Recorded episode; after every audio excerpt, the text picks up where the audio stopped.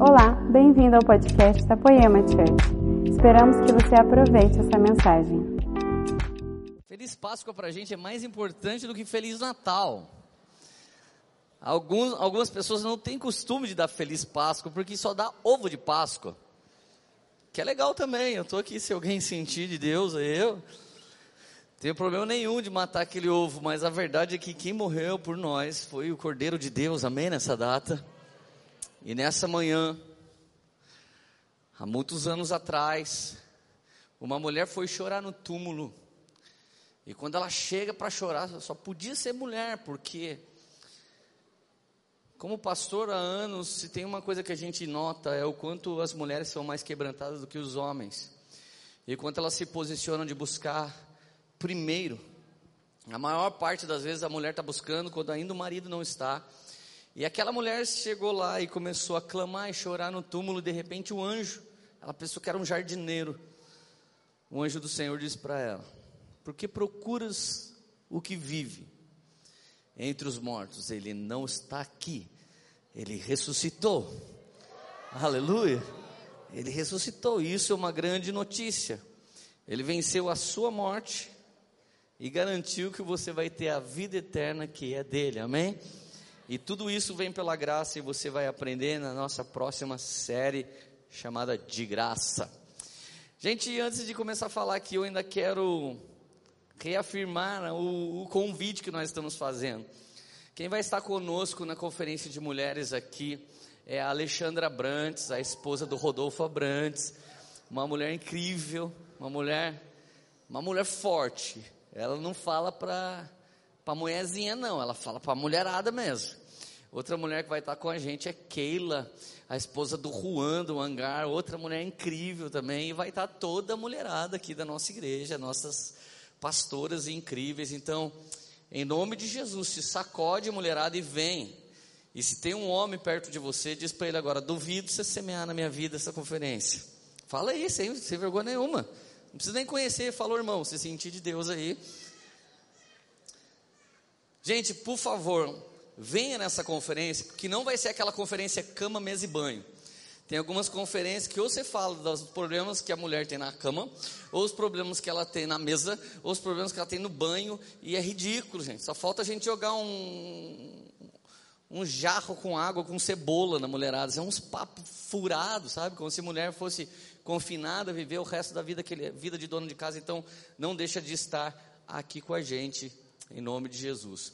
O João Esteca, se você não é um influeiro, eu, eu, eu, sugiro que você venha. Eu, provavelmente, se eu estiver na cidade, eu vou estar aqui, porque esse garoto já é milionário e ele não tem 20 anos de idade. E ele vai estar compartilhando alguma coisa. Ele é cristão, moleque zica de Deus, incrível. E na boa, não tinha dinheiro que poderia fazer a gente trazê-lo aqui. Se ele fosse um desses palestrantes, nós teríamos que dar um cachê tão alto que não ia dar para trazer. E o cara simplesmente sentiu de Deus de estar aqui com a gente, com a nossa molecada. Então, nós vamos estar empoderando nossos jovens e adolescentes, mas Alguns de vocês até hoje não aprendeu a fazer isso direito, então não tenha vergonha nenhuma de estar aqui.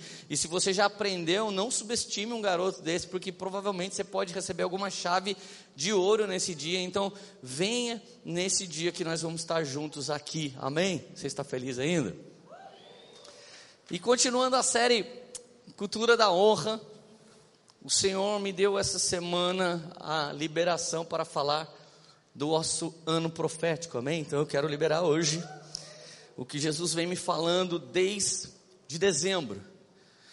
Em dezembro Deus começou a me falar algumas coisas e eu sempre vou juntando os quebra-cabeças para eu realmente entender tudo que Deus está falando. Nós estamos caminhando até hoje num ano chamado um poema às nações. E eu digo para vocês que nós vamos ficar nessa estação por mais ou menos uns três anos. Ou seja, no próximo ano nós vamos de novo estar falando disso, mas entre o primeiro ano do Poemas Nações e o, e o último, existe algo que Deus quer falar e quer nos fazer entender. Algumas pessoas que estão aqui hoje, você precisa entender que é um tempo de você oferecer e entregar para Deus tudo aquilo que Ele já te deu. E existem outras pessoas aqui que chegou a hora de você entender que aquilo que você tem feito até hoje não faz muito sentido para Deus. E é importante que você também entregue isso para Ele. Ou seja, é uma época de entregar algo para Deus. E eu não estou falando de você entregar uma oferta, eu estou falando de você entregar aquilo que é um tesouro dentro de você. Então, o tema da mensagem eu vou falar no final porque vai ser o nome profético desse ano. E eu gostaria que você colocasse a sua mão no coração agora e você orasse para que Deus viesse falar com você. Espírito Santo de Deus, nós estamos aqui reunidos no nome do Pai, do Filho, do Espírito Santo, nesta manhã de Páscoa, na manhã em que tudo mudou, na manhã em que tudo foi transformado, e eu te suplico que estenda essa graça, que ela possa correr os cantinhos da nossa vida, detectando aquilo que é seu e limpando-nos daquilo que não vem de ti, pelo poder do nome de Jesus, que nessa manhã seja uma manhã de consagração, e não de uma consagração a forceps, mas uma consagração que vem baseada no amor incondicional de Deus, que fez tudo por nós quando ainda não éramos nem merecedores de coisa alguma. Pelo poder do nome de Jesus, nos dá espírito de revelação para compreendermos a largura, a profundidade, a imensidão das riquezas das sagradas Escrituras. Eu te suplico, Senhor, que apesar de mim, eu não te atrapalhe em nada na ministração dessa palavra ao coração do seu povo, em nome de Jesus. Amém. Isaías capítulo 43, verso 18, por favor, se você puder abrir aí, ou ligar a sua Bíblia, não importa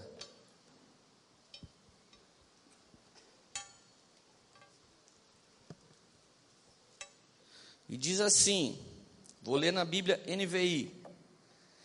Esqueçam o que se foi, não vivam no passado. Vejam, eu estou fazendo uma coisa nova. Ela já está surgindo, vocês não a reconhecem? Até no deserto eu vou abrir um caminho e riachos no ermo. Os animais do campo me honrarão, os chacais e as corujas, porque fornecerei água no deserto e riachos no ermo, para dar de beber ao meu povo, meu escolhido, ao povo que formei para mim mesmo, a fim de que proclamasse o meu louvor. Tudo isso que Deus tem feito, tudo que foi tudo que foi relembrado na data dessa sexta, sábado e domingo, a Semana Santa, foi feito por, uma, por um único motivo. O sacrifício de Jesus foi nos dado por um único motivo. Foi dado por causa do povo de Deus. Para que esse povo não fosse mais povo das trevas, para que esse povo não fosse mais escravo do diabo, para que esse povo não fosse escravo da jogatina, da prostituição, escravos do cheque especial, para que não fosse mais escravos de vícios, para que não fosse mais escravos de guerras e contendas, mas para que tivesse um único Senhor e não muitos senhores. Então, ele fez tudo isso para salvar um povo e para que esse povo proclamasse o louvor da sua glória. Então, eu e você nascemos por um único motivo: para a glória de Deus. Eu e você temos um emprego por um bom motivo, para a glória de Deus. Eu e você temos uma família por um ótimo motivo, para a glória de Deus. E tudo que nós fazemos deveríamos estar fazendo para a glória de Deus. E quando você começa a pensar a partir desse fundamento, não é um princípio, é um fundamento, você começa a desejar andar em santidade. A questão, por exemplo, da, da, sexualidade fora do casamento já não é mais algo tão pesado. Você quer fazer isso para a glória de Deus, porque você quer a bênção de Deus. Você não quer só o corpo da pessoa que você ama, você quer as contas dela, você quer o choro dela, você quer ela para sempre na sua vida, não só na sua cama, mas também na sua vida em todos os aspectos, sorrindo, chorando, feliz ou passando por dificuldade. Você não quer mais prazer acima de propósito, você quer o contrário, propósito acima de prazer, mas eu tenho uma boa notícia para vocês: propósito que também tem prazer. Então, meus amigos, você começa a entender que santidade não tem a ver com forceps, força. Deus é um cara chato que corta o barato de todo mundo e quer que todo mundo seja careta e quadrado. Não, Deus é perfeito e os seus planos são mais altos que o nosso, e quando Ele está pensando em algumas coisas e nos dizendo algumas regras, são parâmetros de proteção, são parâmetros de cuidado, são parâmetros que nos guardam para sermos mais abençoados ainda. Agora, ele está dizendo o contexto de Isaías 43. Esqueçam o que se foi, não é só para você esquecer o baseado que você fumava. Não é para você esquecer só a menina que você pegava. Não é para esquecer só o dinheirinho que você roubava. É também para você esquecer algumas coisas que Deus já fez para você. Sim. O que, que nós tornamos um ídolo? Coisas que Deus fez para nós, e agora nós tratamos aquelas coisas, aquelas bênçãos, aquelas pessoas numa estatura igual a Deus ou acima de Deus. Ah, é que Deus me deu isso. Quando Deus pediu para Abraão Isaac, Deus na verdade queria Isaac, não Abraão. Imagina, se você é um velho, você tem 100 anos, e você tem uma promessa há muitos anos, e essa promessa nunca se cumpre. No dia que essa promessa se cumpre, há uma tendência de você superprotegê-la. Abraão não teve filho no tempo certo, ele teve filho na extrema velhice. E quando esse filho nasceu, você já viu gente que tem o primeiro filho lá para os 45 anos de idade? É um poste ídolo ambulante, ninguém pode tocar naquela coisinha, porque é um ídolozinho. E de verdade, se essa criança chega na beira da morte, você tem que clamar para Jesus, para Jesus salvar essa criança, essa criança, ela não morre para você, Jesus cura ela, mas ela morre dentro do seu coração, você vai acreditar, é Deus que me deu essa criança, é Deus que cuida dessa criança. Então, quando Deus pediu Isaac para Abraão, Deus queria Isaac não Abraão. Então, tudo o que Deus te deu, que foi uma bênção, e você deu status para isso, quase como de Deus, eu não vivo sem meu emprego. Eu não vivo sem o meu filho, sem o meu negócio, sem aquilo que eu recebi. Se você não vive, você está declarando que isso é um tipo de Deus. Então Deus está pedindo aqui: esqueçam o que se foi, não vivam mais do passado. Ai, como era bom quando fui batizado com o Espírito Santo. Espera aí, o Espírito que te batizou pode te renovar. Ah, eu falava tanto em línguas antes, mas o Espírito te deu aquelas línguas, ele pode te dar novas línguas. Ai, como era bom o tempo que eu tocava, que eu cantava, que eu pregava, que eu fazia isso, que eu tinha um emprego, que eu tinha não sei o quê. O Deus que dá bênção, Ele é a sua bênção, e aquilo que Ele dá é infinitamente menor do que aquele que Ele é. Então, se você tem Deus na sua vida, todas as bênçãos vão te encontrar, mas se você se agarra a alguma delas, você pode torná-las em ídolo. E o nome disso é idolatria. E a idolatria é um concorrente lado a lado a glória de Deus. E lembrando, você nasceu para a glória de Deus, não nasceu por causa do seu emprego, não nasceu por causa da sua carreira, não nasceu por causa de outra pessoa, não nasceu por causa de um país, não nasceu por causa de uma nação, não nasceu por causa de qualquer revelação de propósito. Você nasceu para a glória de Deus e os melhores da sua vida é glorificando a Deus em tudo que você vive. Então você pode glorificar Deus tendo uma relação com a sua esposa. Aliás, você deveria. Às vezes eu falo, pastora Érica, que vontade de ficar com você. É legal você poder falar isso para sua pastora, né? Que é a sua mulher.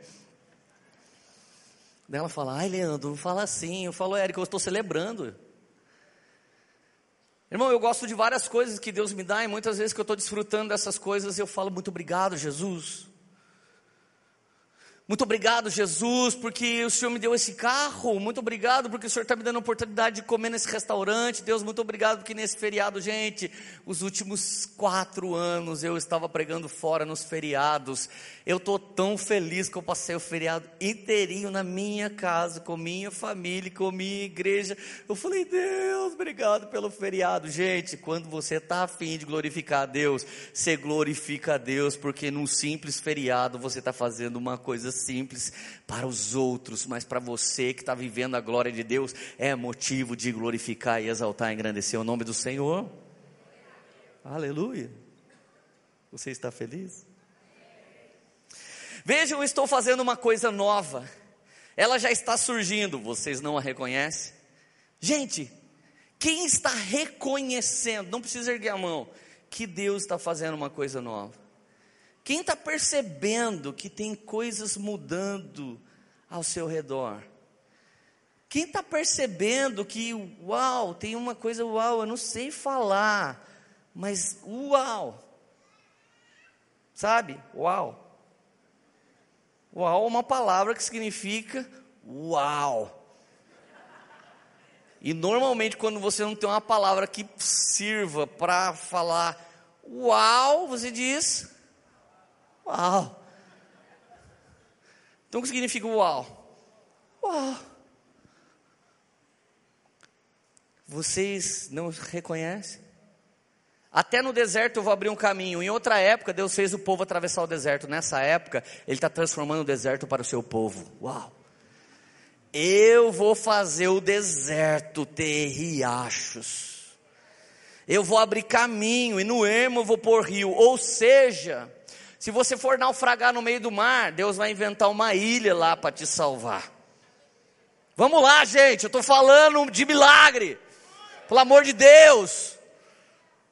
Eu estou queimando, aqui a banda está queimando, aqui algumas pessoas estavam queimando, mas tem alguém que está triste porque não foi para o Batuba. Como você é pobre, nem no Batuba você conseguiu ir. Só sobrou Jesus para você mesmo, jovem. Misericórdia. Os animais do campo me honrarão, os chacais e as corujas. Está falando de quem vive uma subvida. Gente, na África as pessoas vêm cantando, pulando e adorando a Deus no momento de oferta. Eu tenho amigos que foi para a África e ele ganhou uns 50 quilos de cana de oferta. E o pastor disse para ele: se vira e leva essa cana embora, porque o cara que te deu essa cana, essa cana é tudo que ele tinha para viver naquele mês e ele resolveu te honrar. Irmãos, as pessoas que sentem a graça de Deus, elas são gratas ao Deus da graça.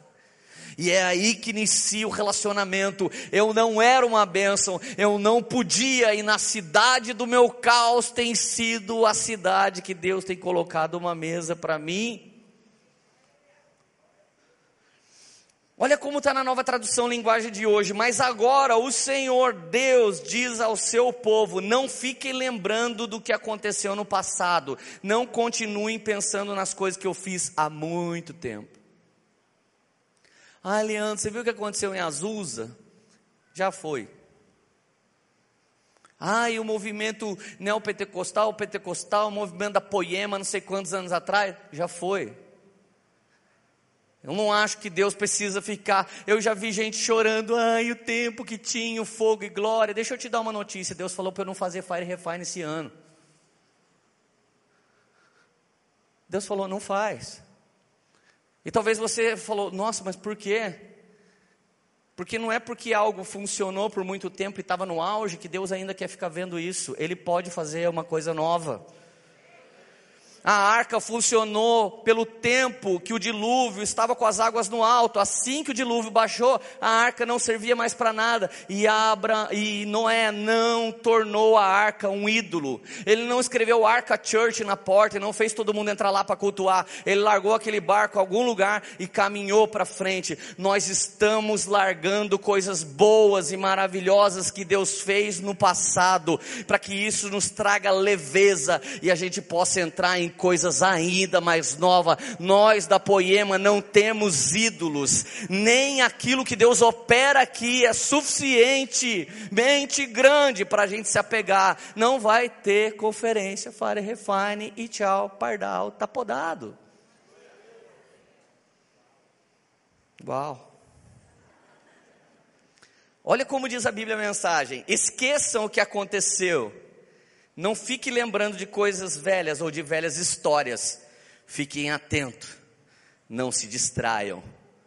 Vou fazer uma coisa diferente. E ela já está para acontecer. Vocês não estão percebendo. Se quando Deus fala que vai podar, você diz, e agora? E agora tudo pode se fazer novo. Às vezes alguém só encontrou Deus de uma maneira impactante quando perdeu um cônjuge, quando perdeu um emprego, quando perdeu dinheiro, quando perdeu um ente querido. Irmãos, a poda é uma breve sensação de perda, mas que vai te trazer mais frutos ainda. A perda é perda, mas a poda não é perda. A poda é um sentimento que faz você falar: Uau, eu preciso disso eu, me, eu vejo às vezes a minha esposa dizendo assim: eu gostava da casa que a gente morava, porque essa hora, cinco e meia da tarde, eu ia tomar café e tinha passarinho cantando no quintal. Eu pego ela levo ela para a sacada. Hoje a gente vê o crepúsculo da minha sacada hoje, você vê a Serra de Campos todinha. Eu falo, amor, então é o seguinte: não viva do que Deus fez outro dia, vem desfrutar do presente.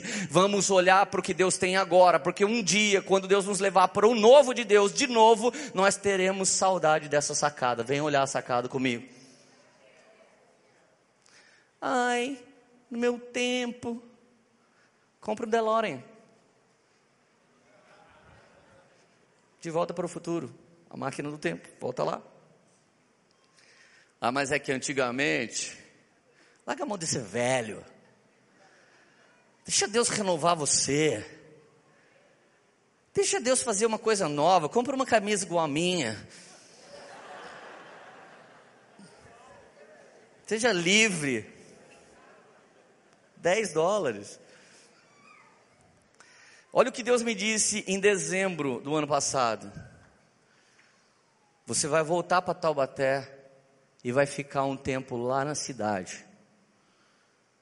Você vai se dedicar à sua família. Minha mulher ainda não estava grávida.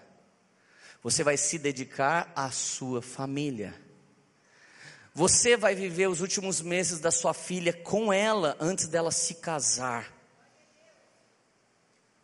Você não vai voltar pregando nada para ninguém mas você vai ouvir das pessoas que mais têm feito, e você vai, junto com eles, entender mais o que eles devem fazer, mas você não volta ensinando, você volta ouvindo.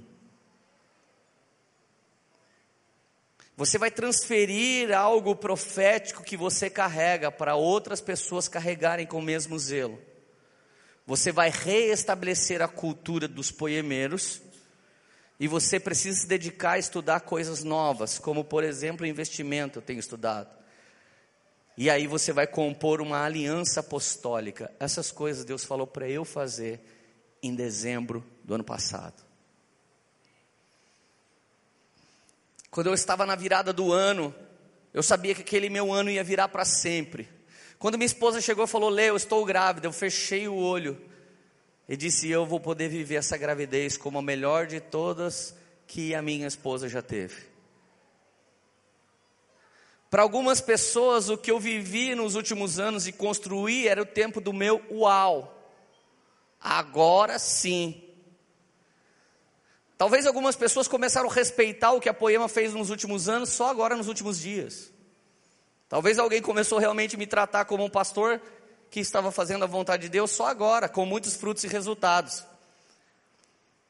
Mas não, não foram os frutos e resultados que me trouxeram até aqui. Quem me trouxe até aqui foi aquele que, quando eu ainda era uma oliveira brava, à beira do caminho, ele me arrancou das minhas raízes malignas e me enxertou na videira verdadeira. E foi ele, porque dele, para ele e por ele são todas as coisas. Então não são frutos e resultados que me fazem, mas o Senhor que me chamou para a sua maravilhosa graça então tenha coragem e ousadia de abrir mão até mesmo das coisas incríveis que Ele te deu, porque Ele é mais incrível do que tudo que Ele pode te dar.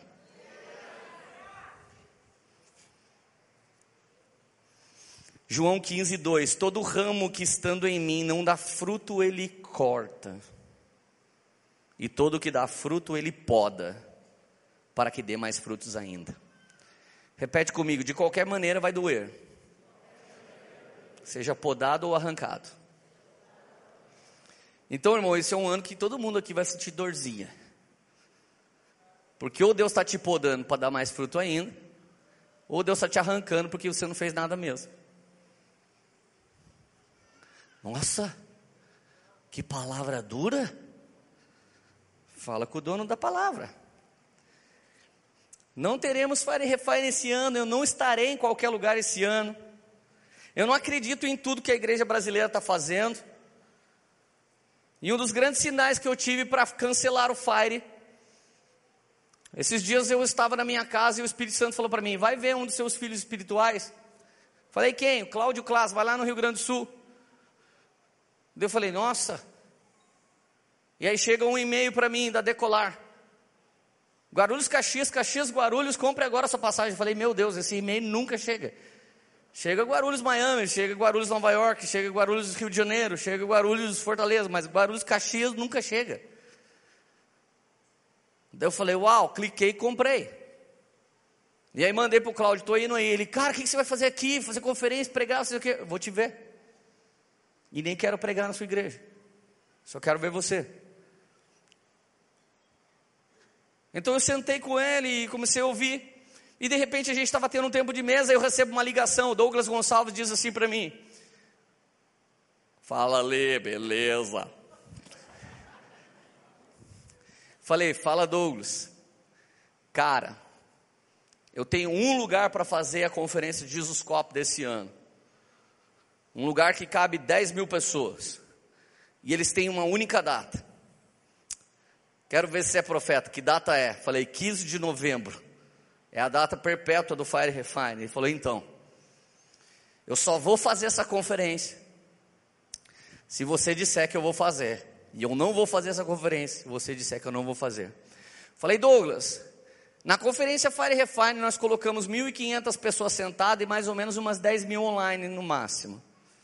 Isso fala de 11.500 pessoas sendo alcançadas por uma conferência. A sua conferência vai ter 10 mil pessoas sentadas e no mínimo 100 mil pessoas online. Isso fala de 110 mil pessoas. Eu não acho que Deus quer mais uma conferencinha. Eu acho que Deus quer a igreja de Cristo como unidade. Nesse exato momento você precisa fazer a conferência e eu não vou fazer mais dele. Uau! Então nosso ano profético é uau. Não, brincando. Ele falou mais rápido assim, eu falei, cara, estava tudo pronto dentro de mim, eu só não tinha um sinal de que realmente não era para fazer. Então, irmão, dia 15 de novembro não fica triste, você pode ir na conferência de Jesus Cop, vai ser aqui pertinho, vai ser aqui na Zona Norte, em São Paulo, é, é aqui na avenida, pega a Dutra reto, sai lá. É uma reta da conferência, do lado. Gente, nós estamos num momento de overflow, nós estamos num momento de saturação. Nós estamos num momento que as artes, o ensino, a pregação e as músicas é tudo mais do mesmo. Todos os clipes que você vai ver tem gente assim, ó. Todos os clipes tem uma bandinha tocando no meio, o resto da galera assim. O diretor fala assim: hora de fechar o olho aí todo mundo. Aí toca a música.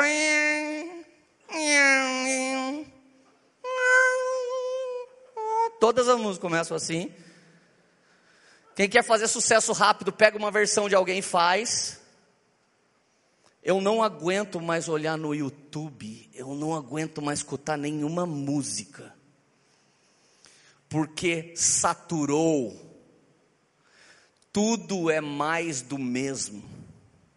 Quando eu comecei a dar esse discipulado para algumas pessoas aqui, eles me falaram: Você assistiu o vídeo do Theo Hayashi falando algo do tipo? Falei: Não. Então o Guilócio me mandou e eu assisti. O IBGE, segundo o Theo Hayashi, o IBGE deu o número de que o Brasil tem 190 mil igrejas registradas hoje. Considerando que eu conheço mais igrejas sem registro do que registrada, deve ter umas 300 mil igrejas hoje no Brasil. 300 mil igrejas. Conferências registradas foram 35 mil conferências ano passado. Eu recebo uma média de 20 convites por semana para pregar numa conferência. E eu sou um cara que recebe pouco convite. Eu joguei meu chip fora esses dias de novo e não dei o telefone para ninguém. Tem conferência que hoje me liga e fala: oh, você pode vir? E eu peço um valor que faz eu sair da minha casa, pagar o combustível, pagar o aeroporto, pagar um lanche, pagar a volta e só isso que eu peço. Eu peço um valor que dá para fazer esse translado de ida e volta. Tem igreja que tem a cara de pau e fala para mim: a gente não tem esse dinheiro. Então não deveria fazer uma conferência. Porque quando a Poema começou a fazer conferência, a gente juntava dinheiro por um ano inteiro. E o pior para mim, tem conferência que eu pergunto quais são os pregadores. Daí eu percebo que o primeiro nome prega, o segundo nome desprega, o terceiro nome chuta para fora e o quarto nome volta a pregar. Para que que alguém quer trazer bipolaridade espiritual para uma igreja? Porque a galera quer status. Então a igreja hoje passou a consumir produto gospel de novo, entretenimento evangélico, para que você não fique fazendo porcaria na sua casa e fique mais um dia dentro da igreja. Parabéns, conseguimos um band-aid espiritual numa nação inteira. Eu estou muito cheio disso. E eu não sou o tipo de cara que fala que está cheio e continua lá. Eu estou cheio e não quero mais ir. Eu não estou com vontade. Porque não existe vida nas nações, a não ser para quem foi chamado para elas. Existe vida com a sua esposa, existe vida com a sua família, existe vida com a sua igreja local, existe vida no seu GC, existe vida na vida de gente que sabe que você é chatinho, mala, mas te atura e te ama e fala aleluia, irmão, vamos caminhar mais uma milha. 190 mil igrejas. Tem gente que quer me levar e me põe para dormir no papelão embaixo do púlpito. E minha vontade é perguntar para o cara, mano, a sua igreja não tem condição de hospedar a gente na casa de um irmão. Você devia fechar essa igreja, porque isso não é uma igreja. Isso é uma espelunca. Isso é um boteco church.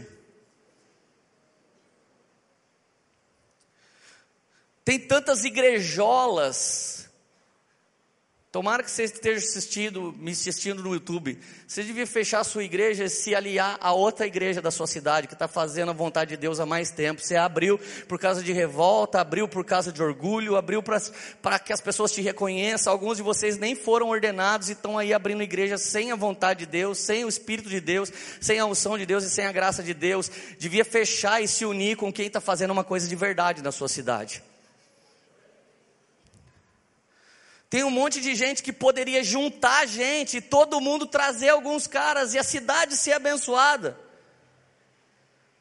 Então tem gente que quer fazer mais um negocinho, mais uma musiquinha, mais uma pregadinha. Gente, overflow total. Saturou.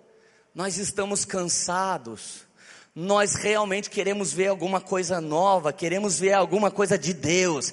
Nós nos prostramos quando estamos de algo, diante de algo genuíno do Espírito Santo. Achamos até diferente, mas sentimos a unção que testifica que aquilo que estamos vivendo é de Deus. Onde é que está a unidade desse tempo? Para que que 100 pessoas têm que cantar a mesma versão? Ah, eu vou perder um monte de amigo, vai ficar triste comigo de eu falar isso.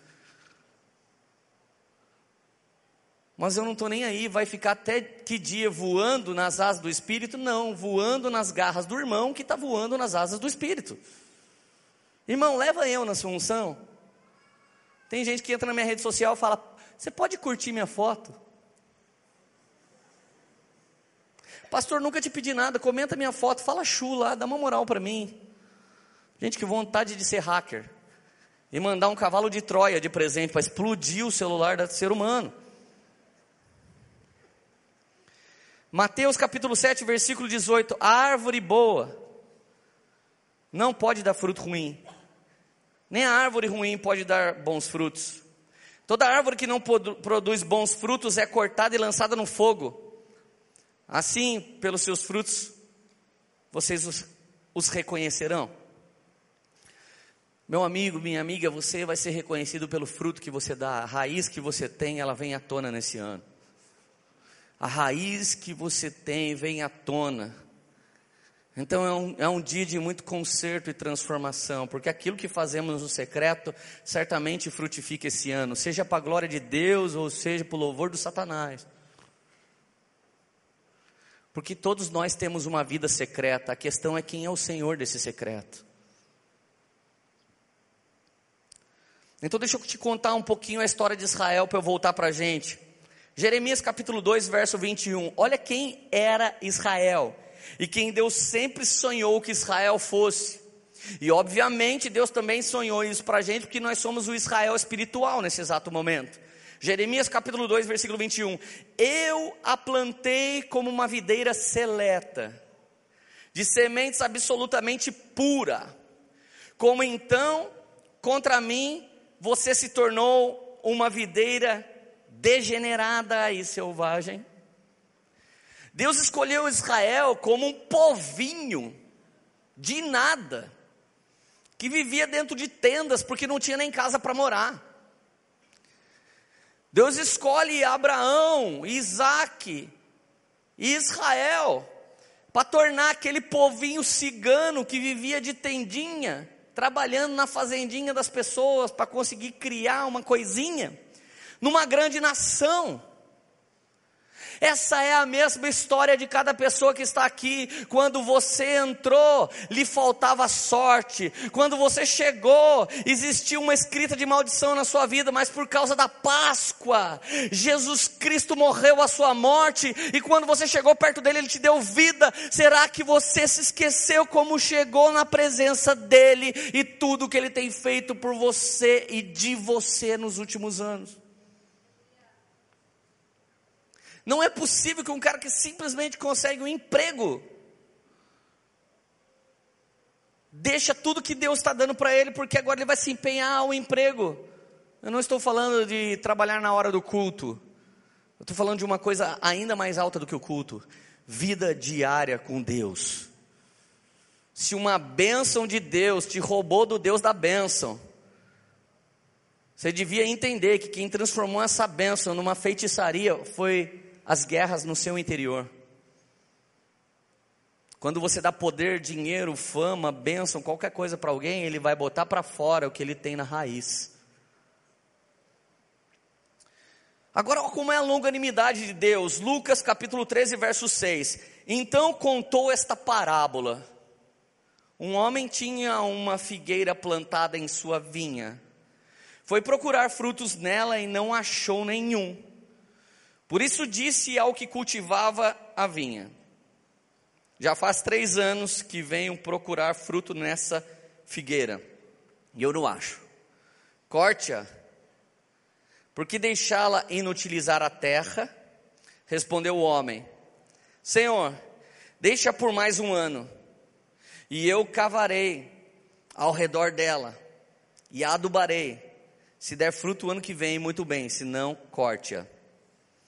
Toda vez que a Bíblia está falando no Novo Testamento de figueira, a Bíblia está falando profeticamente do povo de Israel. Nós temos uma outra passagem que a Bíblia fala que Jesus estava vindo, é em Lucas capítulo 11, verso 12. Jesus estava vindo e ele viu de longe uma figueira com muitas folhas. E ele chegou perto dela faminto e não havia fruto nela para ele se alimentar. Então ele amaldiçoou ela se torne frutífera para sempre. E ela secou instantaneamente. E os discípulos ficaram chocados e falaram para ele: Uau! E ele disse assim: Tudo que vocês quiserem fazer pela fé, vocês podem fazer.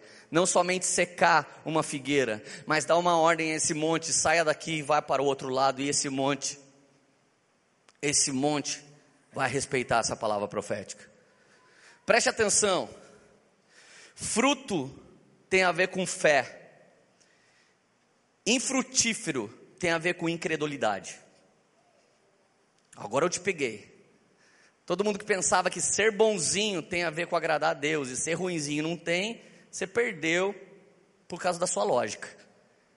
No reino de Deus não se vive por lógica.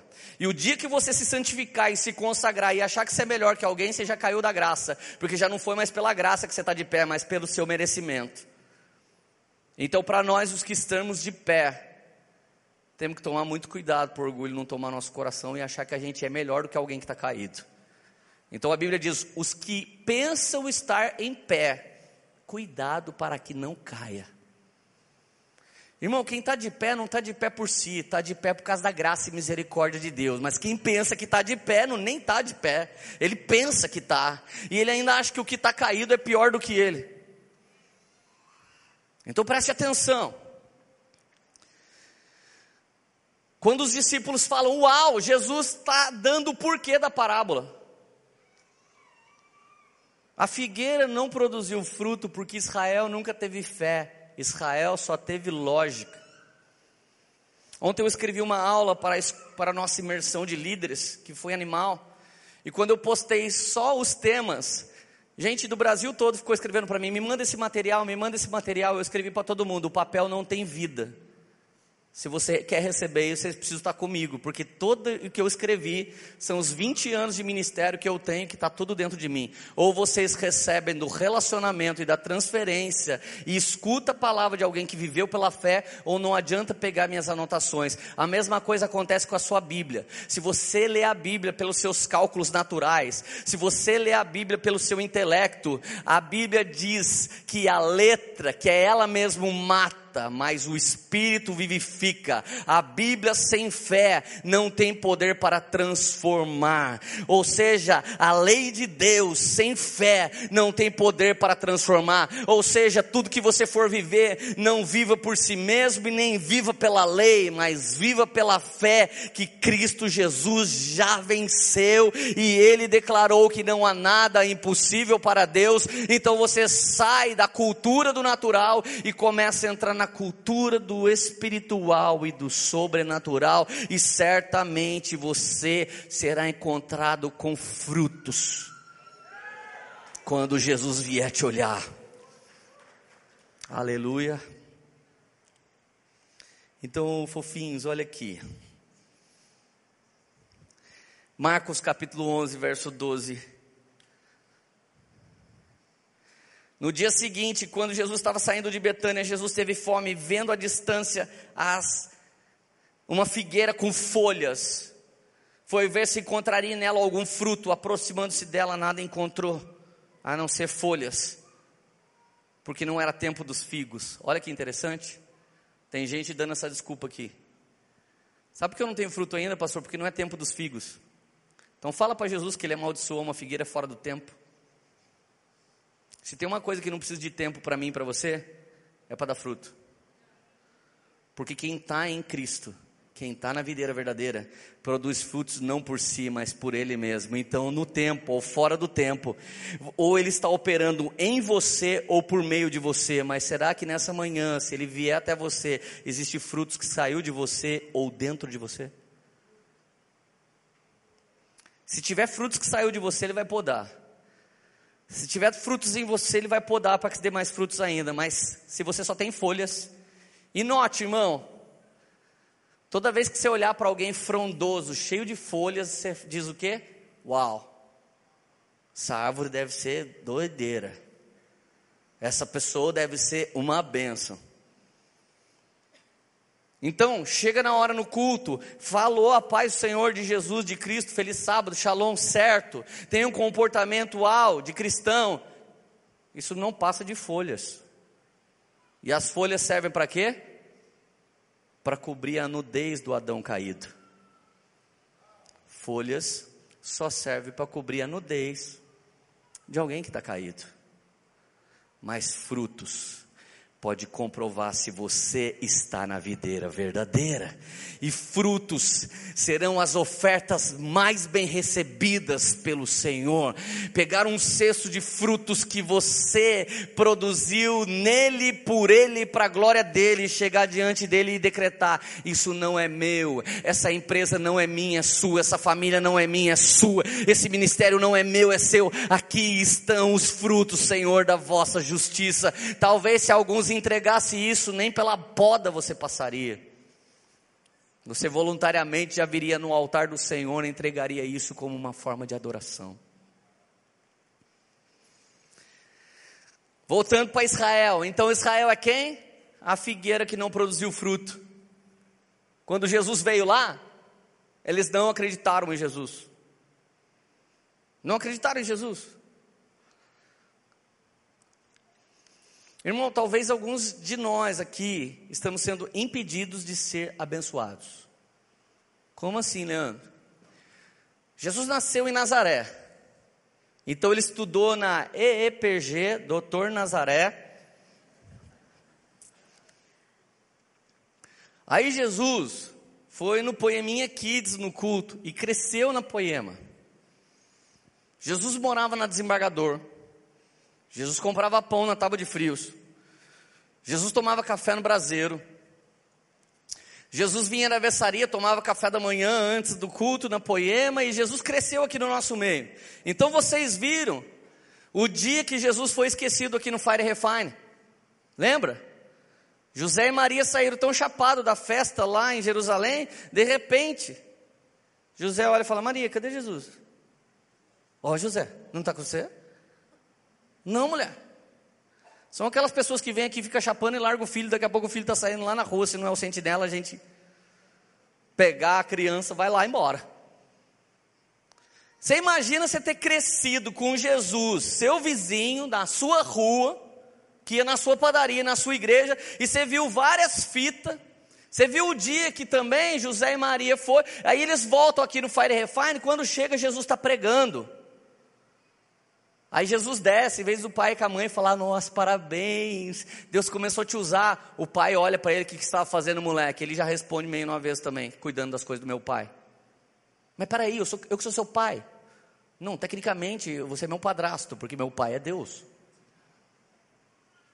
Imagine se você visse tudo isso, aí Jesus subisse aqui para pregar um dia.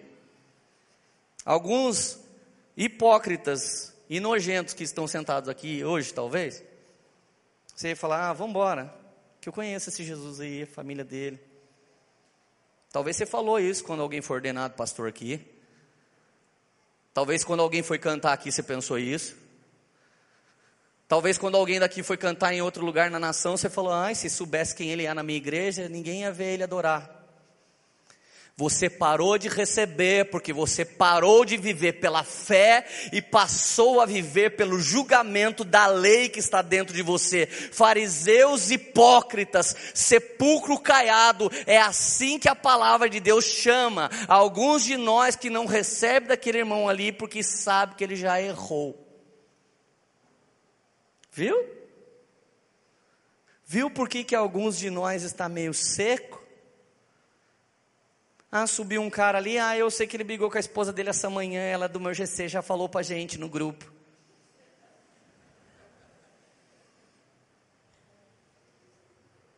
Outro dia eu já vi, a Érica mostrou a língua pro Leandro, o Leandro fez assim para ela, eu não vejo mais nessa igreja.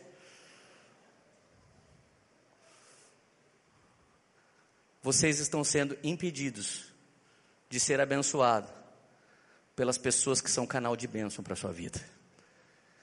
E hoje Deus precisa arrancar essa religião da sua mente.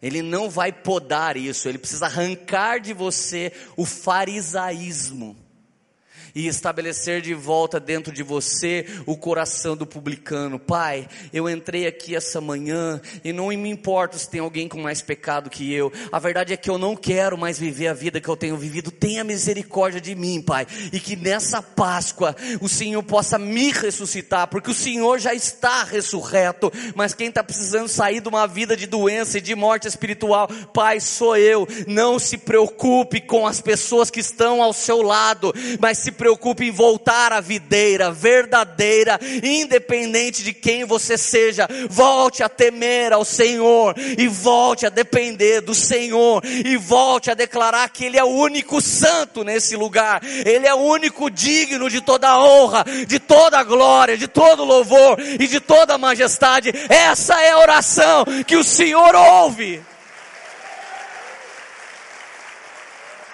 Uh! Aí vem Oséias capítulo 6, versículo 1. Olha que gente boa que é Deus. Oséias diz assim: Vinde, voltemos ao Senhor, porque Ele nos despedaçou e Ele nos sarará. Ele fez a ferida e agora vai sarar a nossa ferida. Verso 2: Depois de dois dias, Ele nos dará vida novamente e ao início do terceiro dia, ele restaurará para que vivamos em Sua presença. Faz a conta comigo, ele morreu sexta. Ele estava morto sábado. E hoje é domingo de Páscoa. O que, que eu acabei de ler? Depois de dois dias, sexta e sábado, ele nos dará vida novamente no início do terceiro dia. Essa é a manhã de maior representação na história do cristianismo. Foi para te dar vida que Jesus ressuscitou. Foi para matar a sua morte que ele morreu. Então não é por causa de você, é pela graça de Deus. E se é pela graça, já não é por obras, e é somente pela fé e não pelos seus resultados, é pela fé que você vive em Jesus.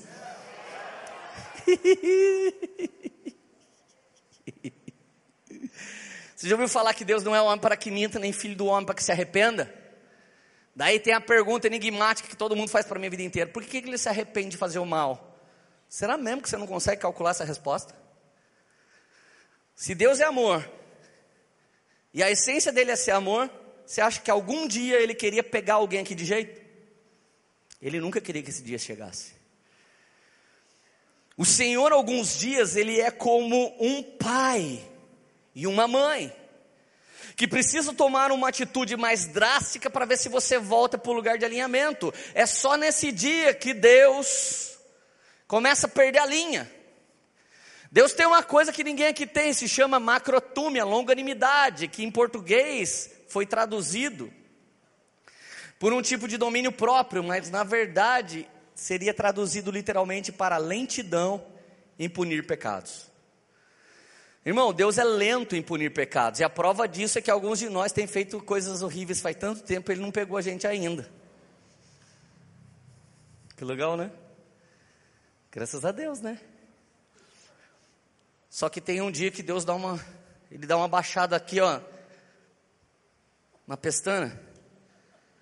Tem dia que Deus fala assim: peraí, até quando Israel?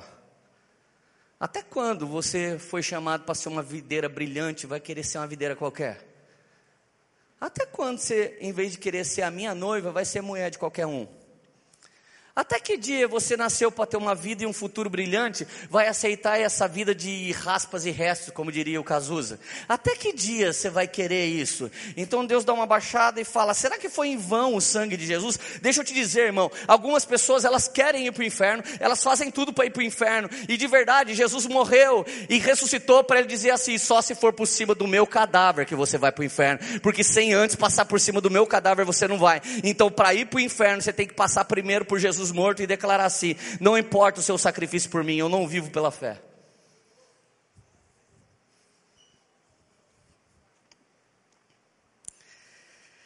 Gente, Deus nunca muda. Seja o Deus da lei ou o Deus da graça ou do Antigo Testamento, Deus nunca muda. Malaquias 3,6 diz: De fato eu sou o Senhor, eu não mudo. Tem algumas perguntas que você faz assim: Deus, mas por que você abençoou tal pessoa? A resposta dele é assim: Eu sou Deus e eu faço o que me apraz. Se eu quiser abençoar uns e não abençoar outros, eu sou Deus. Na parábola dos trabalhadores ele fala: se eu quiser ser benevolente com quem chegou às 5 da tarde, eu sou. E você quem é? Um dia Jó tentou discutir com Deus, Deus falou: Vamos lá, você quer conversar então? Onde é que você estava quando eu colei as estrelas no céu? Toim. Uau. Vral. Vral, vral. Agora vamos voltar para nós. Você já percebeu que Israel foi chamado para ser noiva e não uma vadia? Já percebeu que Israel foi chamada para um único Senhor e não para se prostituir com outros deuses? Então, para Deus, você querer uma coisa mais do que Ele como o amado da sua alma, o nome disso é prostituição. Romanos capítulo 11, voltemos para nós agora nos dias de hoje. Se alguns ramos foram cortados e vocês, sendo oliveira brava, foram enxertados entre outros e agora participa da seiva que vem da raiz da oliveira cultivada, não se glorie contra esses ramos. Se fizer, saiba que você não é quem sustenta a raiz, mas a raiz que sustenta você. Ninguém aqui pode falar assim, é, os judeus pecaram, vral, e nós entramos no lugar deles. Espera aí, a justiça de alguns de nós não supera dos judeus nem a pau, velho. Alguns de nós tratam o Deus Todo-Poderoso como se ele não fosse todo assim. Quer, te, quer que eu te fale uma coisa simples? Alguma época da sua vida você era zeloso até de chegar no horário no culto. E alguns na boa, parece que vocês são donos da, da igreja. Parece que vocês que mandam aqui. Tem gente que sai fazendo o que quiser aqui, na hora que quiser, e chega a hora que quiser. É casa da sogra? Não tem vergonha de tratar as coisas de Deus assim? Você acha, você acha bonito? Nós estamos numa celebração de adoração a Deus. Se você fosse árabe ou judeu, você era muito mais zeloso, mas é porque você é crente, meia boca que você faz isso. Então é hora de você acordar de novo, uma hora mais cedo, chamar Jesus para tomar café com você, chamar Jesus para mostrar os planos que você tem, chamar Ele para viver certas coisas com você. É hora de consagrar toda a raiz e toda a primícia, porque se a raiz e a primícia são santas, todo o resto é santo. Mas se eu já perdi o zelo de coisas pequenas com Jesus, o que, que me resta? Antigamente eu não olhava para as pessoas de qualquer jeito porque eu capturava minha mente, eu queria viver mais o perdão do que o julgamento. Antigamente eu policiava meus olhos para não olhar no que não devia, eu policiava minha boca para não falar o que não devia, policiava o meu ouvido. Era um tempo que eu estava buscando santidade e separação. Mas algum momento eu olhei para mim e me achei mais justo do que outros. Algum momento eu olhei para mim e falei: não, não é muito justo o que está acontecendo. Então eu parei de viver pela graça e passei a viver por mim mesmo. E eu já sou uma figueira sem fruto. Então aqui está dizendo aqui: não se glorie contra esses ramos. Verso 19: Então você dirá: os ramos foram cortados para que eu fosse enxertado, está certo. Eles, porém, foram cortados devido à incredulidade. Por que, que Israel caiu? Falta de fé. Qual o contrário da fé? Incredulidade. Me responde. Alguns de nós já nos tornamos cristãos ateus. Creio em Deus, mas não, não na oração. Eu creio em Deus, mas não no jejum. Ah, eu creio em Deus, mas olha, médico está acima de tudo para mim em termos de cura. Olha, eu creio em Deus, mas o psiquiatra está acima de tudo para mim na área emocional, pastor. Eu creio em Deus, mas eu coloco um monte de coisa no status de Deus. Gente, eu vou no médico, eu vou no psiquiatra, eu vou tudo quanto é lugar. Eu não tenho problema nenhum com isso, eu não estou falando disso. Mas eu estou falando, não dê status para nada nem ninguém, que é só de Deus. Volte a viver pela fé e não pela sua fama, pela fé e não pelo seu poder, pela fé e não pelo seu dinheiro, pela fé e não pelos seus cálculos mentais. Volte a viver pela fé. Está certo, porém vocês foram cortados devido à incredulidade e vocês permanecem pela fé. Como que você permanece em Jesus? Pela fé, irmão. Não se orgulhe Diz aqui, Paulo, mas tema. Permaneça pela fé, não se orgulhe, mas tema. O que é temor, Leandro? Então eu tenho, por exemplo, o meu irmão Lucas, que é o meu segundo irmão. Meu pai, minha mãe, Zé Barreto e a Cida Barreto. Então eu falo para o meu irmão Lucas: vamos fumar um baseado? Se ele responde assim, mano, pai com a mãe tá aí, para com isso. O nome disso é medo. Mas se eu falo para ele, oh, vamos fumar um baseado? E ele fala assim, cara, pai com a mãe não gosta, não vamos fazer isso. O nome disso é temor. Tem um monte de gente que não faz para ninguém ficar sabendo. Ou quando faz, tem medo dos outros ficar sabendo. O nome disso é medo mas não se orgulhe, antes tema é: eu quero até fazer às vezes, porque eu ainda habito no corpo de um homem mau. Eu me orgulho da lei de Deus que está no meu coração, mas a lei adâmica que atua na minha carne, quando eu vejo eu mesmo estou fazendo aquilo que não quero. Portanto, já não sou eu quem peca, mas é o pecado que habita em mim, diz apóstolo Paulo em Romanos 7. E por outro lado, se vivo pela fé, já não sou eu que vivo, mas é Cristo que vive em mim, e aquilo que eu estou fazendo de bom, eu não me orgulho disso, porque na verdade quem operou o querer, o efetuar foi o próprio Deus da glória que habita em mim. Então você não pode se orgulhar porque você é pecador e não pode se orgulhar quando fizer tudo certo porque foi ele que fez. Ou seja, não se orgulhe antes tema. Tem alguém feliz ainda?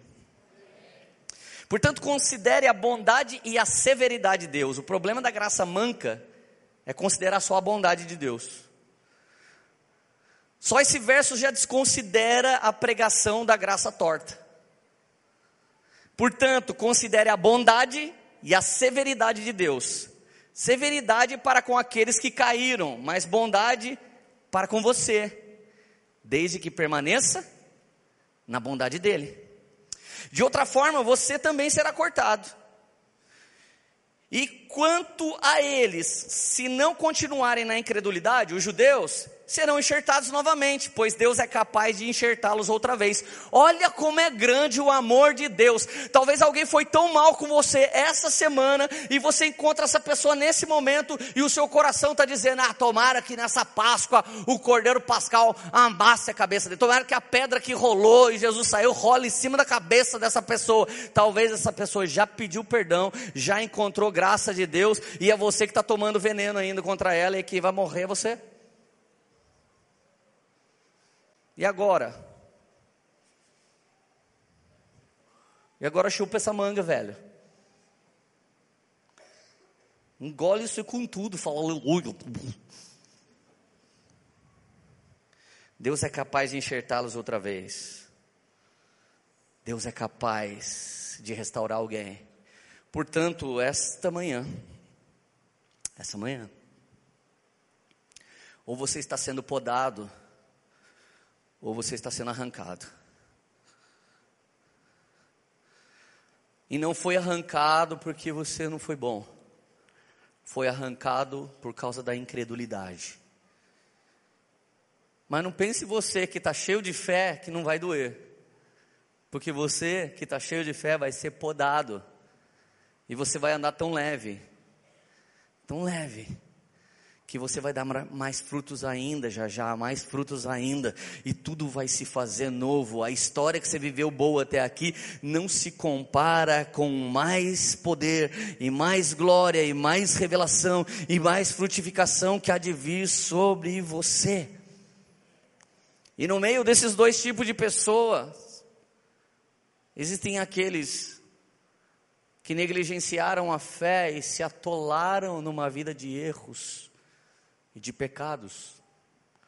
E é uma vida que dói, cara. Cara, eu sei o que, que é isso. Eu me compadeço de alguém que está passando por isso. Já teve dia que eu falava assim, cara, onde é que é a porta de saída desse caos? Já teve dia que eu entrei no meu banheiro e eu falei, Deus, eu quero me matar, cara, porque eu não paro de pecar. Eu te amo, mas não consigo. Cara, eu me compadeço. Deus colocou pastores como homens humanos para que a gente se compadeça das pessoas, para que a gente entenda que a nossa carne é fraca, mas o Espírito vivifica e Ele nos levanta, dentro dos nossos próprios corpos mortos, Ele nos levanta, porque esse é o propósito da Páscoa. Então vamos para Zacarias capítulo 3, e quando eu ler o versículo 10, você vai entender que Deus hoje não está sendo um cara bravo ou mal com você, mas Ele está te chamando para uma transformação que vai trazer superabundância ainda esse ano sobre a sua vida. Ele está falando assim: se consagre, ó povo da Poema, porque ainda esse ano eu farei grandes coisas no meio de vós. Volte para mim e eu voltarei para vós. Permita que nesse rompimento, nesse poda, eu faça ferida e eu volte a ligá-la. Permita que nesse momento que eu vou arrancar isso que não é meu para você, doa, mas ao cheiro das águas vai voltar a brotar esses ramos e vocês serão ligados novamente, porque por, por onde o rio passar, tudo é curado, tudo é restaurado, ou seja, na própria presença de Deus. A ferida do Deus da presença traz a cura da presença de Deus. Irmão, se você for para ser ferido, que seja pelo justo, porque essa ferida se ligará novamente, e depois de algum tempo você vai estar restaurado, e de volta à raiz, que é o próprio Deus, e a videira verdadeira, que é o próprio Cristo, tendo a seiva passando por você, que é o próprio Espírito, todos nós frutificaremos num estilo de vida que é pela fé, para que ninguém se orgulhe disso, aleluia. Zacarias 3. Quero me colocar no lugar do personagem desse texto. Zacarias era um tipo de cara como eu mesmo. Pela graça e misericórdia, Jesus me usou para começar essa igreja. Pela graça e misericórdia, eu sou líder sênior dessa igreja. E eu gostaria agora que vocês me vissem numa condição de pecado diante de Deus. Olha o que Deus faria comigo. Depois disso, ele me mostrou o sumo sacerdote Josué, no caso Leandro diante do anjo do Senhor, e Satanás à sua direita para acusá-lo. O anjo do Senhor disse para Satanás: O Senhor te repreenda, Satanás. O Senhor que escolheu Jerusalém o repreenda. Então o Senhor olha para mim e diz assim: olha para Josué e diz: Esse homem não parece um tição tirado do fogo? Olha a situação desse homem, um tição tirado do fogo. Sabe o que é isso? É alguém resgatado do desabamento do Rio de Janeiro agora com vida. Um cara tirado dos escombros, cheio de poeira, cheio de lama. Um cara tirado do meio do tsunami que aconteceu alguns anos atrás, cheio de lodo, cheio de águas, todo cortado com um pedaço de coisa. Por acaso esse não é um tipo de sobrevivente que já não poderia estar mais de pé? Tem alguém nessa situação aí hoje? Por acaso esse não é um tição tirado do fogo? Tem algumas pessoas que estão sofrendo tanto que quando nós vamos olhar para elas, a gente fala: Meu Deus do céu, que cara incrível, se fosse eu já tinha abandonado essa situação. Que mãe incrível, se fosse eu já tinha dado filho. Que pai incrível, que homem incrível, que mulher incrível. Deixa eu te dizer, ainda com pouca força você não negou o nome do Senhor e mesmo que Satanás esteja te acusando por todos os erros que você cometeu até hoje, na presença de Deus não há acusação. Na presença de Deus há um apontamento para o erro e uma chamada para o arrependimento e o sangue sangue de Jesus, que é o agente de transformação.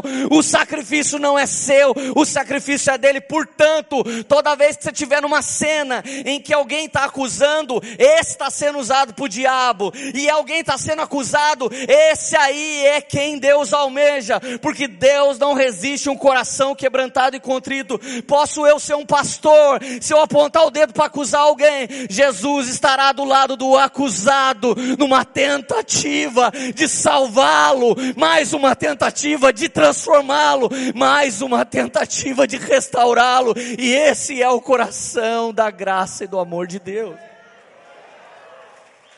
É assim o coração dele.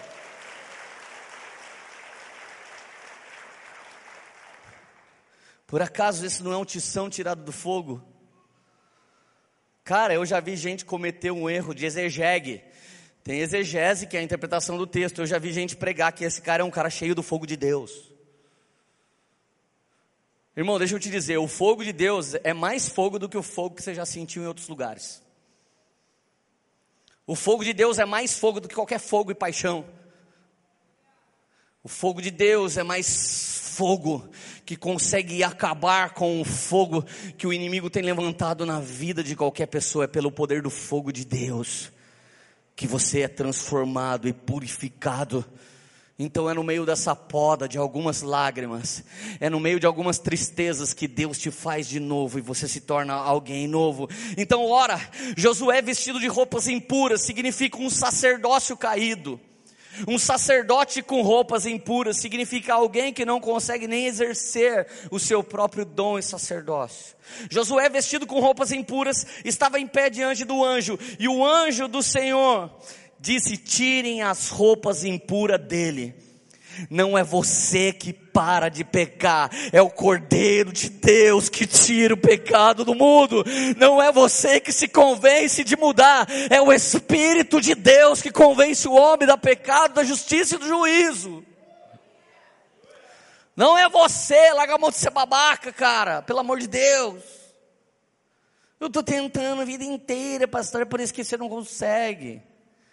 Porque não é você que tenta, é Deus que opera. Preste atenção. Veja, eu tirei de você o seu pecado, o anjo diz para ele, e coloquei vestes novas sobre você. Vestes de louvor ao invés de cinza, um espírito de alegria ao invés de espírito angustiado.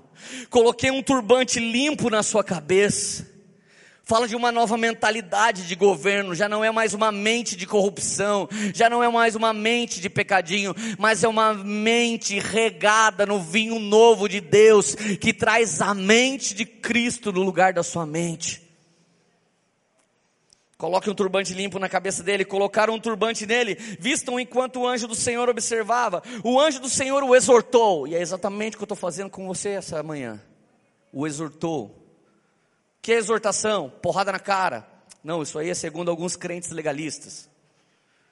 Exortação é apontar o erro e apontar muito mais ainda a saída e a transformação possível desse erro. Exortação é um tipo de UTI espiritual. Você para alguma pessoa e fala, ô oh, mano, vamos ficar off aí até Deus podar você, te transformar, arrancar umas coisas que não devia, e depois Ele volta a operar na sua vida. Vamos embora. Assim diz o Senhor dos Exércitos, depois da cura e da transformação. Lembra aquele papo, quando Jesus curava alguém, ele falava assim: vai e não, vai e não, vai e não peques mais. Olha o que ele está dizendo. Se você andar nos meus caminhos, agora que foi transformado, e obedecer os meus preceitos, você governará a minha casa, e também estará encarregado das minhas cortes, e lhe darei um lugar entre estes nobres. Ouça bem, sumo sacerdote Leandro, Josué e seus companheiros sentados diante de vocês, que simbolizam coisas que virão. Eles estavam vivendo a graça de Deus no tempo da lei. E ele disse que um dia isso ia acontecer para todos sempre. Trarei o meu servo renovo, o próprio Jesus. Vejam, a pedra que coloquei na frente de Josué, ela tem sete pares de olhos e gravarei nela uma inscrição, declara o Senhor dos Exércitos, e removerei o pecado dessa terra num único dia. Foi no domingo que Jesus ressuscitou, que o pecado da terra foi arrancado num único dia, e não há outra forma de arrancar o pecado da terra se não for por meio dele. Porque dele, para ele, por ele são todas as coisas. Naquele dia declara o Senhor dos Exércitos: cada um de vocês convidará. Olha o verso 10. Aqui é a prosperidade toda que vai rolar depois da santificação. Alguns de vocês estão querendo resposta. Por quê? Por quê? Por quê? Por quê? Porque o meu negócio não está dando certo, porque o casamento não está estourando, porque a família não está indo muito bem, por quê, por quê, por quê? Eu tenho feito várias coisas, eu tenho ido no culto, tenho ido no GC, eu tenho discipulado, eu recebo discipulado, aí eu estou escutando pregações, olha Leandro, eu até deixo meu rádio ligado para espantar os maus fluidos 24 horas, tocando adoração na minha casa, aleluia, legal isso aí. Bacana, hein? Eu tenho uma sala de oração 24 por 7 no meu rádio ligado, numa playlist de adoração no meu quarto. Uau! Naquele dia, declara o Senhor dos Exércitos, cada um de vocês convidará o seu próximo para, para sentar-se debaixo da sua videira e debaixo da sua figueira. Cada um de vocês aqui que estão me ouvindo, nesse dia, Chama alguém para desfrutar debaixo da sua videira e da sua figueira. Se você fosse o povo de Israel, vivesse naquele tempo e tivesse uma videira e uma figueira para ficar debaixo, sabe o que, que você era? Produtor de doce de figo, produtor de figos, exportador de frutas, fabricador de geleia, faria suco de uva, faria vinho, você teria uma vinícola, você teria uma empresa de doces, e se você quer viver alguma prosperidade em qualquer área da sua vida, primeiro seja santo. E se você quer que Deus prospere alguma área da sua família, se santifique. Se você quer ver o seu casamento ser abençoado, deixa a raiz ser santificada e a primícia ser santificada. Você quer ver as coisas acontecer? Comece pela consagração. Comece vinde. Voltemos ao Senhor, pois Ele nos despedaçou por algum momento, mas nos sarará. Alguns de vocês tiveram atenção chamada quando estava quase perdendo alguém querido, quando estava quase perdendo alguma coisa. Você vivia uma vida ignorante e um uma vida egocêntrica até o dia em que você se sentiu, uau, acho que eu vou perder tudo. Então nesse dia, aquilo que realmente é tudo e aquele que realmente é tudo te disse: Eu permiti essa ferida, mas agora eu posso sarar. Vinde, voltemos ao Senhor, consagre sua vida, tenha suas vestes lavadas no sangue, coloque um turbante que é a mentalidade do Senhor, deixa a pedra angular que tem sete pares de olhos ir à sua frente, vendo tudo tudo que é perfeito, e naquele dia de domingo da ressurreição, então vocês irão prosperar em breve e levarão seus amigos para baixo da sua videira. Você vai me levar na sua empresa, eu vou levar você na minha. Você vai me levar na sua casa próspera, eu vou levar você na minha. Você vai me levar para nadar na sua piscina, eu vou levar você para nadar na minha. E nós desfrutaremos daquele oásis e nós vamos dizer: antes éramos arameus errantes que andávamos por aí sem rumo como nômades, mas depois que o Senhor nos alcançou, Ele nos transformou em seu povo, seu tesouro pessoal, Ele nos transformou no povo que nasceu para a glória de Deus. Então tudo que você tiver, que seja para a glória de Deus. É por isso que você tem que ser santinho, tchutchucos. Tem que ser santinho consagradinho.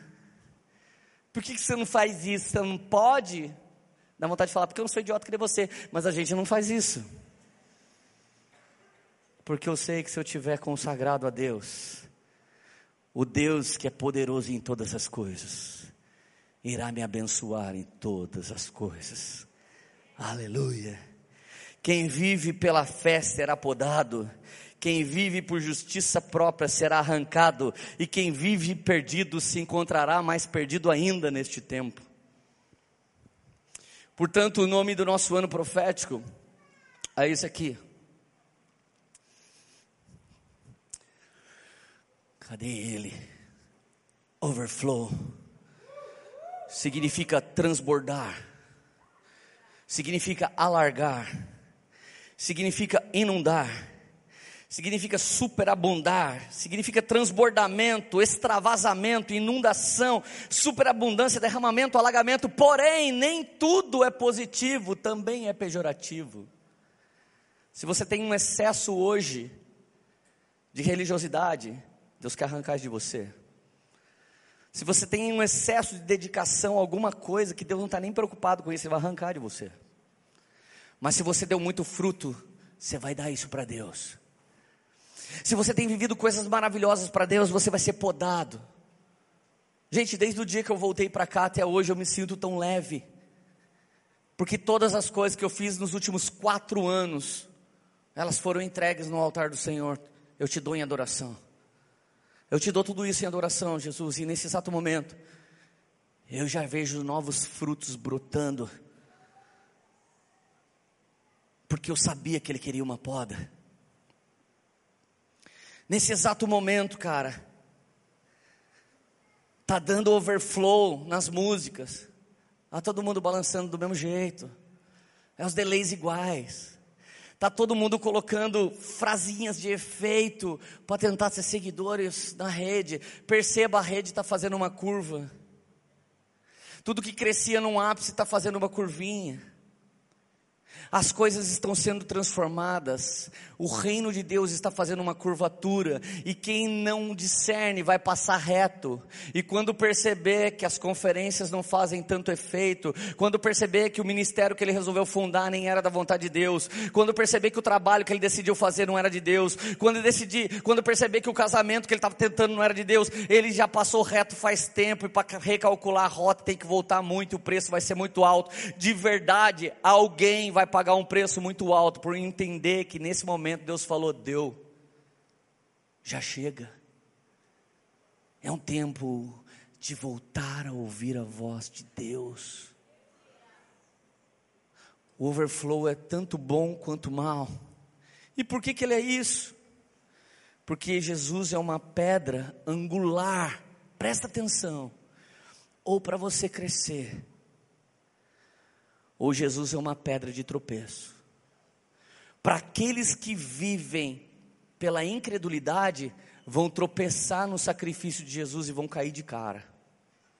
Mas para aqueles que não querem construir seu ministério, vida, business, vida pessoal, em qualquer lugar, mas você quer encontrar rocha, e é sobre ele que você vai construir o empreendimento que ele está te revelando, então, muito em breve, você vai prosperar tanto e tanto que a poda de você vai alimentar as nações, a poda de você vai alimentar a sua família e ele te poda para você dar mais frutos ainda. Alguns de vocês estão sendo visitados por alguns tipos de sofrimento. E esses sofrimentos remetem você de novo de joelho no chão. Você de novo com a cara no pó você de novo buscando Deus. Gente, essa a mensagem de maior temor nos últimos anos da minha vida. Eu realmente estou dizendo para você, pela graça de Deus e misericórdia, eu já entrei no meu overflow. Eu já entrei no tempo de dizer: a abundância quem me deu foi Ele e que seja para a glória dele.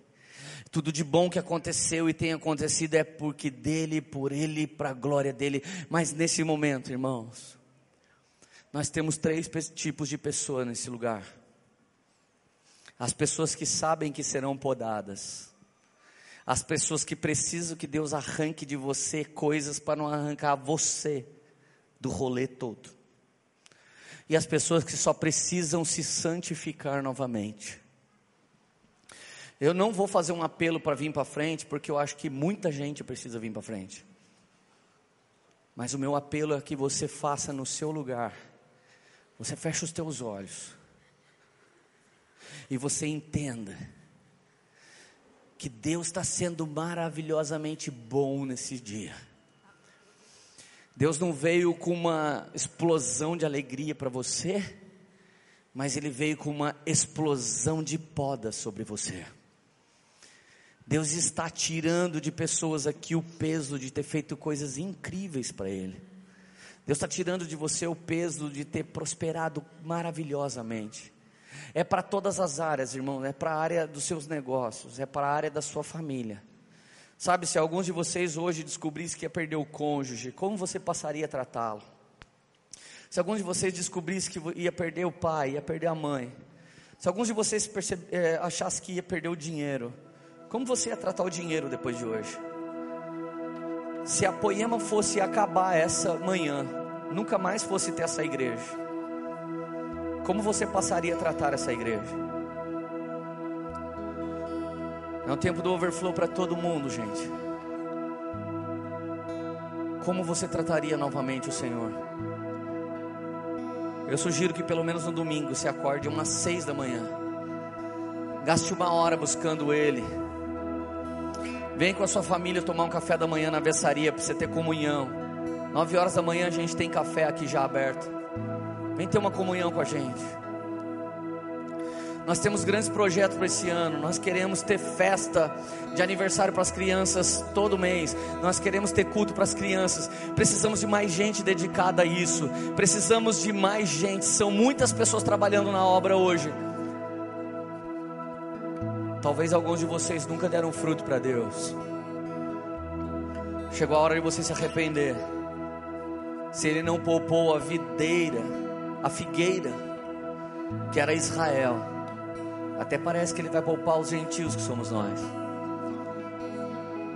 Adore a Deus, se separando. Fecha os teus olhos. Deus, alguns de nós está recebendo poda, poda. Oferecemos para Ti as últimas revelações que tivemos. Oferecemos a Ti as últimas canções. Oferecemos a Ti, Senhor Jesus, muitas coisas maravilhosas que a gente viveu. Nós não estamos nos apegando a lembranças do passado, mas estamos percebendo que o Senhor está pronto para fazer nova algumas coisas. Não nos apegamos em bênção alguma que o Senhor nos deu. Não é atrás de uma vitória que nós estamos, é atrás daquele que é o vitorioso. O Senhor é a nossa vitória, Jesus. Nesse momento estamos consagrando a Ti, Senhor. Alguns de nós estamos aqui nos arrependendo por cada dia que o Senhor pediu algo e a gente não fez. Senhor, algumas pessoas aqui já sabem qual o ministério que eles têm, mas eles estão esperando a gente ir lá falar para eles que eles têm. Começa a usar pessoas. Tem pessoas aqui que já têm a revelação do que, que tem que fazer. Comece a fazer. Não seja pego como alguém que não usou o talento que Deus te deu. Se você não usou o talento que Deus te deu, saia daqui usando, saia daqui usando. Se você já sabe o dom, se já orou em língua, já profetizou, já você já foi usado por Deus, já está tudo aí dentro de você. Por que que você parou? Não para não, levanta agora. Eis que o anjo do Senhor repreende o espírito que tem te acusado nos últimos anos. E Deus está trocando as vestes de muitas pessoas nessa manhã e colocando um turbante sobre a sua cabeça.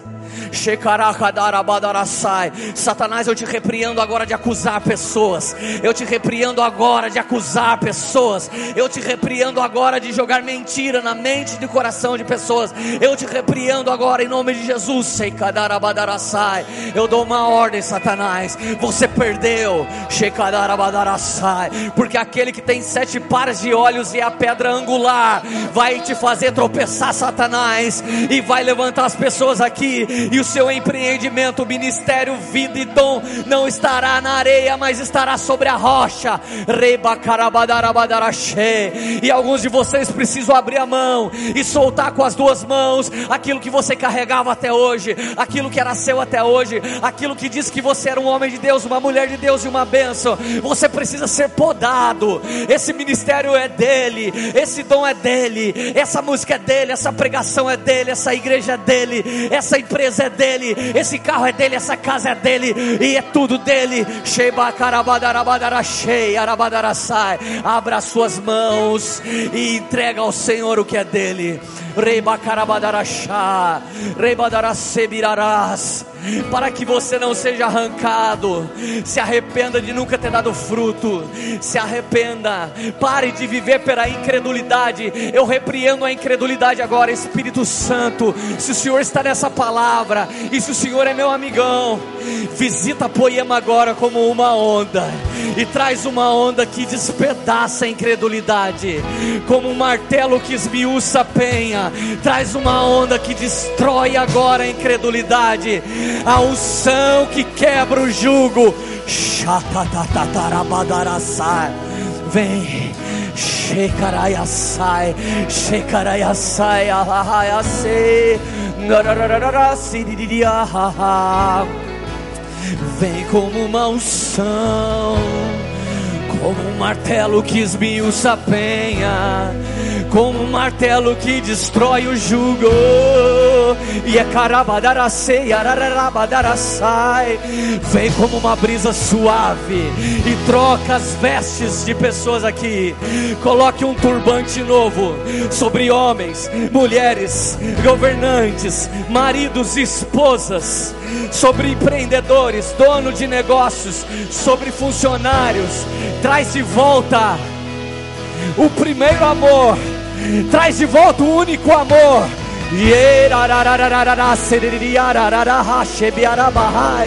Se arrependa agora. Porque na cultura da honra, quem deve ser mais honrado é o Senhor. Quem deve ser honrado é o sangue de Jesus. Quem deve ser honrado é o Espírito Santo. Na cabeça do diabo agora. Joga por terra a incredulidade. Você e eu não merecemos nada. Mas o início do terceiro dia, ele ressuscitou, ele te levantou, te sarou, te transformou, te renovou. Sheparacadaraçai, Sheiaraiacia, vem como vento suave, vem como uma onda, e poda e arranca e tira as vestes de pecado, nos dá umas vestes novas, Tchekarabadaraçai. Receba vestes novas, uma coroa ao invés de cinza, vestes de justiça ao invés de espírito angustiado. Satanás solta agora pessoas que se sentem mal. Solta agora pessoas que se sentem acusadas. Kupatakarashai. Rabadarasibiribirarabadaraso. Shekatarabadarasei. Kipiaparabababasibiramanai. Seja podado para dar mais frutos ainda. Podado para dar mais frutos ainda. Hey.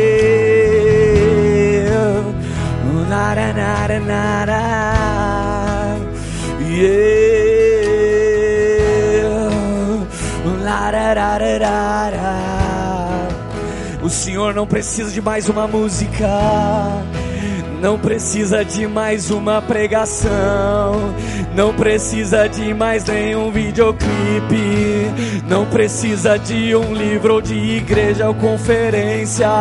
O Senhor não precisa de mim.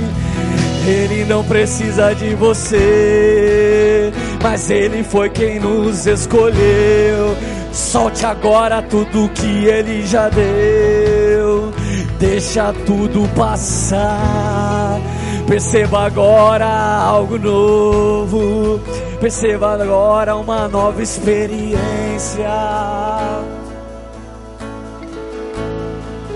Ele troca as suas roupas, ele te coloca um novo turbante, ele te poda para te deixar mais leve. Você vai dar muito mais frutos ainda, mas o tempo é de dedicar ao Senhor. Sua vida secreta é dele, por ele, para ele. Shekarabadarabadarasei. Shei. Vem com o rio, vem como o rio. Enche de fé, enche de fé e joga a incredulidade, o medo, a dor, a morte. Ei! Uh!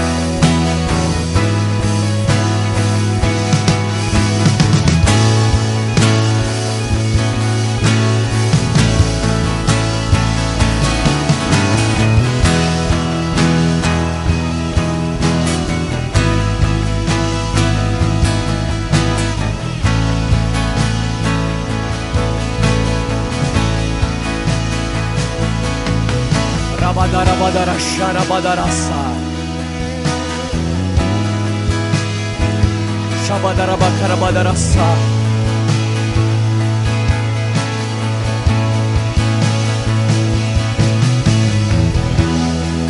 Şata kara badara sa.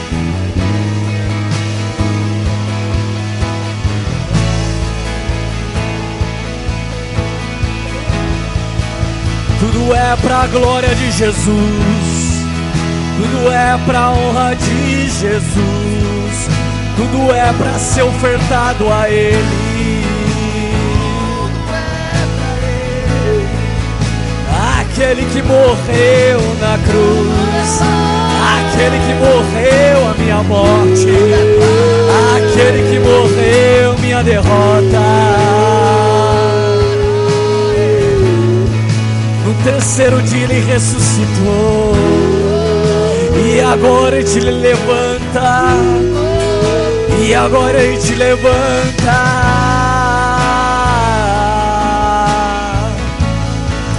Volte a viver uma vida de fé. Deixe agora a incredulidade. Deixe o espírito de religiosidade. Ao cheiro das águas tudo vai brotar. Ele fez a ferida e agora ligará. Jesus está cuidando de você, pegando você nas mãos pegando você no colo e te levanta outra vez. Ele te levanta outra vez,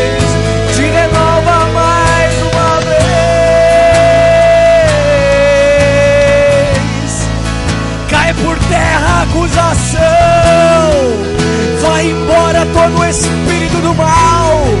Só existe lugar para Cristo.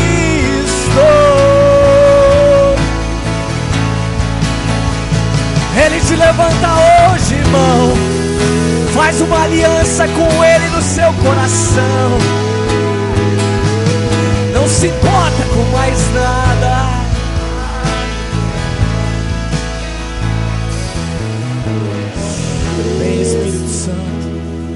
Espírito Santo. derramado. Vem Espírito Santo. A tua presença. Essa foi uma mensagem da Poema Church. Para você ficar por dentro de tudo que está rolando, siga nossos perfis nas redes sociais.